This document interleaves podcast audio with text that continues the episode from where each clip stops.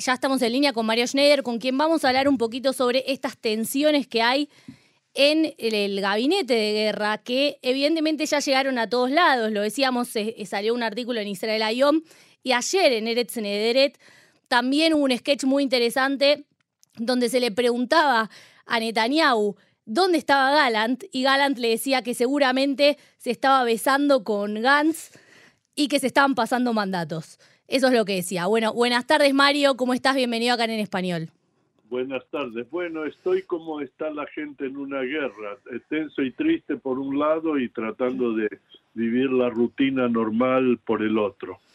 Tal cual, bueno, sí, como, como todos creo. Sí, sí, como todos nosotros. Mario, bueno, estábamos comentando un poco estas tensiones y, comentábamos al principio del programa con Johnny que por ahí fue, parece que fue hace mucho tiempo, pero en marzo eh, Netanyahu había echado a Galant como ministro. Sí, verdad. Y eh, en la anteúltima conferencia de prensa, Galant no aceptó hacerla junto con Netanyahu y Gallant hizo una conferencia de prensa y tenía otra aparte, lo cual en una situación de guerra en la que todo el tiempo se habla de la unidad nacional y que todos unidos venceremos, y o sea, estoy traduciendo del hebreo, ¿no? Eh, todo este tipo de lemas unificadores y nacionales no suena muy bien que cada uno de, de, las personas que están dirigiendo la campaña militar vaya por su lado y explique las cosas a su manera.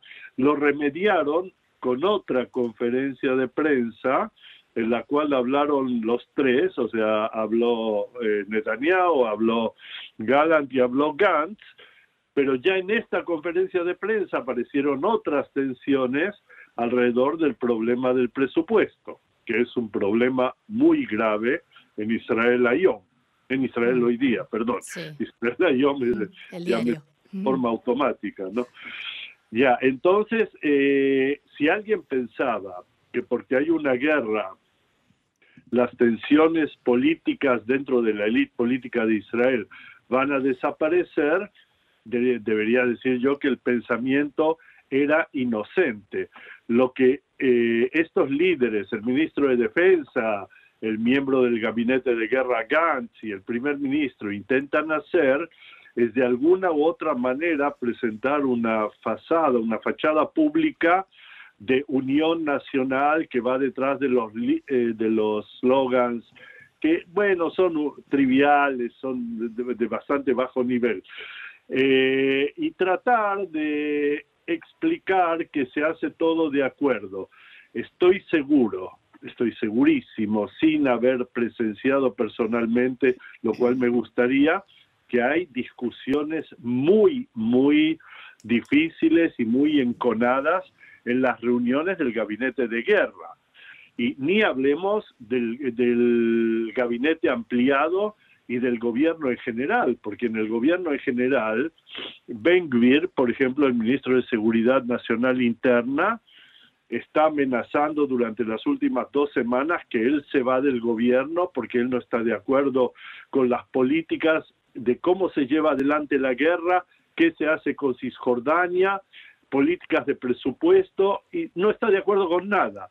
Y por otro lado, Smotrich, que es el ministro de Finanzas y eh, del eh, líder del Partido Sionista Religioso, también nacionalista diría yo, eh, también le ha planteado no pocas dificultades a Netanyahu, no estando ellos en el gabinete de guerra, pero para pasos mayores que el gobierno tiene que dar, especialmente los presupuestales, hace falta la aprobación del gobierno, no solo del gabinete de guerra.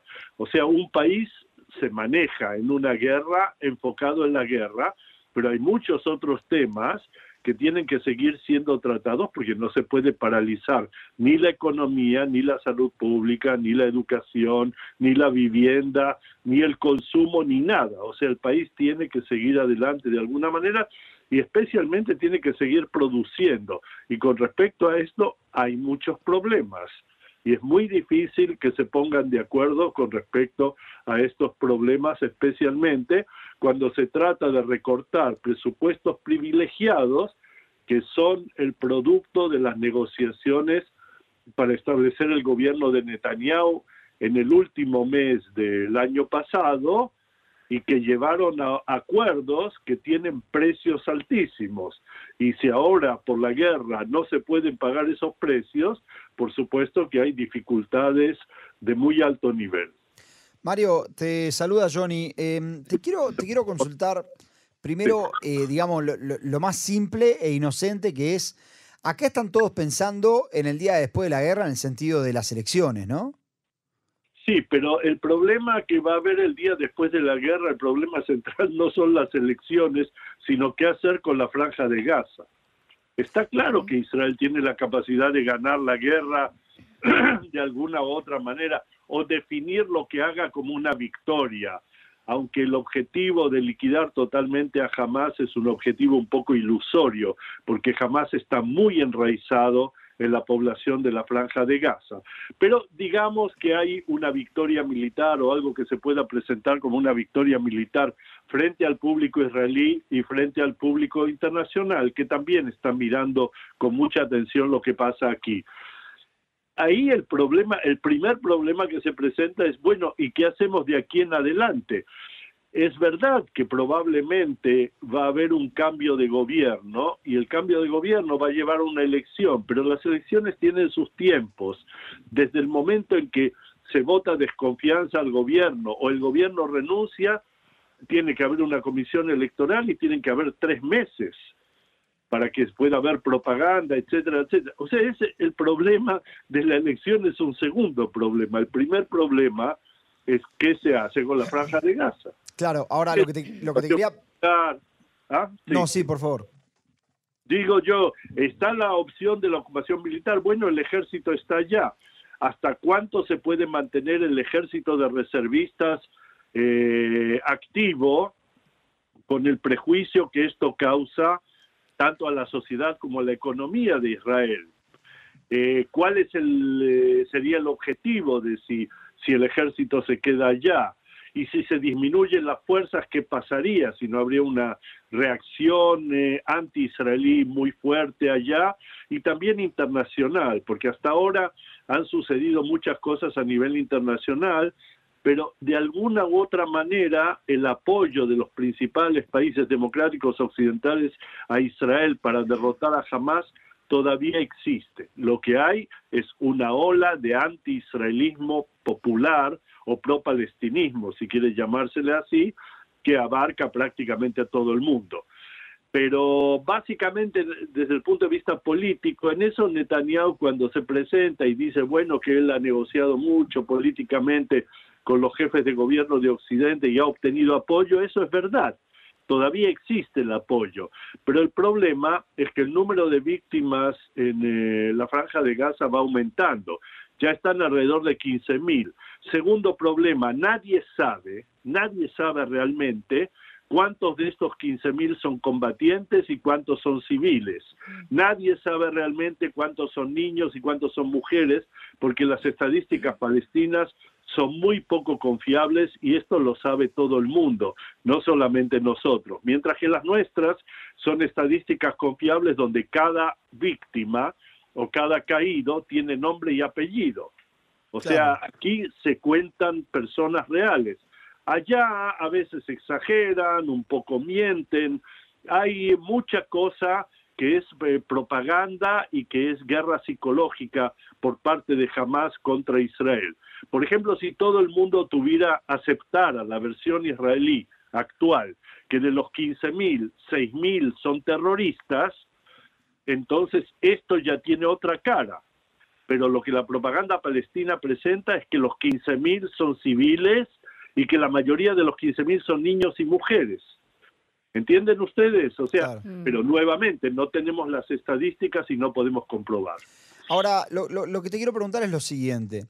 Nosotros vemos que Netanyahu está, está casi que tomando una postura muy distinta a la del Netanyahu que conocíamos antes, eh, mucho más eh, líder, digamos, donde él está desafiando activamente a por ejemplo, la comunidad internacional cuando dice la única solución es que la seguridad la maneje el ejército. Del otro lado vemos a Gantz desafiando a Netanyahu en vivo en una conferencia de prensa, Galán también haciendo lo propio. ¿Puede ser que estemos en una situación o que el 7 de octubre nos haya llevado a una situación en la que no estábamos antes, donde Netanyahu perdió por completo el liderazgo y ahora él tiene que exagerarse y también todos se le animan? Bueno, se le anima, no, no sé exactamente qué significa, o sea, no le tienen menos temor quizás. Sí, lo que has descrito tú es absolutamente real y lo vemos en la pantalla de televisión, o sea, no hay que ir muy lejos. Aquí la guerra y la política se ven por televisión en muchos detalles, pero no en todos los detalles. Y el problema es que no sabemos cómo se toman las decisiones dentro del gabinete de guerra y qué autoridad tiene dentro del gabinete de guerra Netanyahu, porque Netanyahu es considerado históricamente como una persona no muy decisa, muy líder, de afirmaciones retóricas muy fuertes hacia afuera, pero con muchas dificultades en decidir decisiones eh, de alto vuelo. Mira, no sabía eso. En guerra hay que decidir decisiones de alto vuelo. Se ataca el sur de Gaza, no se ataca. Se liberan todos los eh, eh, prisioneros, todos los presos palestinos a cambio de los rehenes o no se liberan. Estas son grandes decisiones y pareciera que él no es el tipo de persona para tomar esas decisiones. Entonces está el gabinete de guerra que de alguna u otra manera lograría tomarlas. Pero Johnny y Jessica tengan en cuenta otra cosa y los oyentes, muy importante, las políticas que están haciendo Gantz y eh, Galán, también, y también la de Netanyahu, no son solo con respecto a lo que sucede ahora, sino cada uno está mirando cuál va a ser su imagen cuando termine la guerra y su capacidad de presentarse como candidato a primer ministro y como el líder aceptado por la gran mayoría en Israel. Ahora, Mario, yo, perdón, quería preguntarte justamente por esto que estás diciendo vos, porque Gantz era alguien que venía rankeado, digamos, en las encuestas en lo más alto. Todo este tema del manejo de la guerra no lo puede perjudicar, porque esto de que se le están animando a, contestarles, eh, y él es más que nada el ministro que es el que medio que pone la cara con, y las palabras con la gente. Sí, tienes razón en tu afirmación, pero hay que explicarlo. Fíjate, en la reunión que hubo con las familias eh, de los rehenes y los rehenes liberados, la reunión de ayer, una de las personas le preguntó a los presentes, y estaba todo el gabinete de guerra, ¿no? Mm. ¿Quién tenía eh, la ficha, esa que han distribuido en apoyo a la liberación de los rehenes. Es una ficha muy parecida a la ficha militar que usamos nosotros con el número militar y que se puede partir en dos para identificar un cadáver, etcétera, etcétera. Han hecho una ficha así metálica. El collar, sí, el collar. no sé cómo la llaman, pero bueno. Eh, la cuestión es que el único que tenía la ficha puesta era Gantz. Y eso habla en cierto sentido de la eh, eh, no responsabilidad, sino responsiveness, o sea, la capacidad de empatía que tiene Gantz frente a los problemas políticos inmediatos. El problema de los rehenes es un problema político inmediato de mucha, mucha envergadura. Y pareciera ser que Gantz sabe aproximarse a este tipo de problemas de mejor manera que Netanyahu, que está muy enfocado en su supervivencia política propia y en no cometer errores, y lo sigue cometiendo de vez en cuando, aunque sean errores retóricos, pero la gente se da cuenta e inmediatamente lo acusan, etcétera. Y de Galán, que es un personaje que no es visto como un eh, líder político, sino como un eh, experto militar, un ex general que está totalmente enfocado en sacar adelante la guerra, lograr una victoria, destruir a Hamas y traer de vuelta a los rehenes. Ahora quiero decirles otra cosa muy importante, que es un tema que está sumergido, pero que ebulle hacia afuera. Hasta ahora, la teoría del gobierno y del gabinete de guerra era muy simple. Cuanto más presión militar de Israel sobre Hamas, más rápido van a liberar a los rehenes. Y la prueba fue que las negociaciones con, a través de Qatar y Egipto lograron liberar a más de 100 rehenes, incluyendo eh, operarios extranjeros, tailandeses y, de otros países. Eh, pero cuanto más sigue adelante la campaña, puede ser que se desarrolle una contradicción entre la liberación de los rehenes y la, y la cantidad de fuego y la cantidad de presión que el ejército ejerce sobre la franja de Gaza.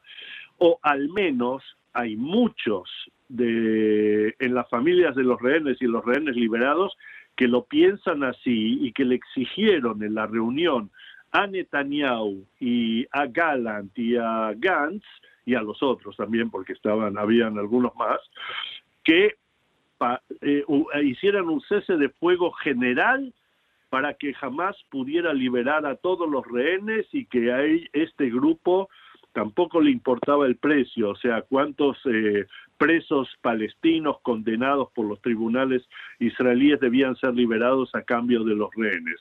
O sea, esto es algo que tiene que ser tomado en cuenta en adelante también y va a ser difícil mantener un equilibrio entre las necesidades militares inmediatas y las necesidades sociales de liberar rehenes. Mario, desde tu análisis, ¿se puede, eh, se, puede considerar, es correcto lo que el análisis del ejército de eh, a cuanta más fuerza, presión le, ponemos a Hamas, más posibilidades de liberar a los rehenes? ¿O crees que es lo opuesto, más riesgos tomamos respecto de la vida de los rehenes?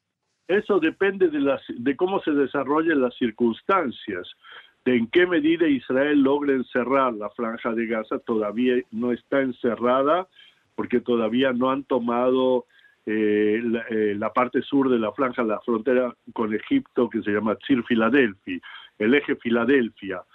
Eh, y están los túneles que atraviesan Egipto por los cuales entran y salen mucha gente de la franja de Gaza eh, hasta Egipto.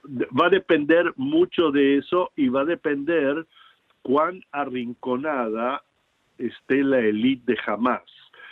Y la verdad, hasta hoy, el ejército aquí, la inteligencia no sabe dónde está la élite de Hamas. Se creía hasta hace pocos días que estaban en la parte norte de la franja de Gaza. Ahora están hablando que están en la parte sur de la franja de Gaza.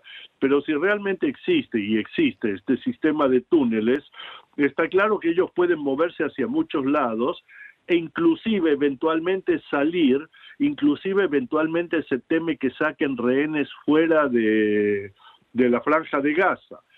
Claro que el gobierno egipcio colabora con el gobierno israelí eh, y el gobierno egipcio no es partidario de Hamas, mantiene relaciones con Hamas, pero no está a favor de Hamas porque ellos sufren de su propio terrorismo interno, interno y de la, una fuerte oposición de la hermandad musulmana que está emparentada con Hamas dentro de Egipto pero es un problema muy complicado, o sea, eso depende de las circunstancias, ¿entiendes? También eh, depende del nivel de fanaticismo ideológico de los líderes de Hamas, porque hay una frase en hebreo eh, que está en la Biblia, ¿no? Eh, cuando relata la historia de Sansón, dice que al final, Sansón cuando ya le crece nuevamente el cabello y tiene fuerzas, emite la frase, eh, mi alma perecerá con los filisteos y derrumba el templo donde lo tienen prisionero con toda la gente alrededor de él que también son víctimas. Ese tipo de actitud bíblica, si quieren ustedes, también puede darse, o sea, puede haber al final un acto de liquidación para demostrarle algo a Israel que hasta el momento no han logrado demostrarle. Hay muchas posibilidades. Yo me imagino que la inteligencia militar y los jefes del ejército toman en cuenta todo y que esto no se hace público y espero que ellos sepan mucho más que nosotros y sepan cómo manejarlo de la mejor manera posible. No creo que si el ejército presenta alternativas serias, Eh, los, primero los generales, los ministros generales, Gantz y Eisenkot no se van a oponer y no creo que Netanyahu tenga la fuerza y la capacidad de enfrentarse a los ministros generales y al Estado Mayor del Ejército. Mario, tenemos pocos minutos, pero quería hacerte una pregunta sobre esta nueva figura que surge, que es el secuestrado liberado.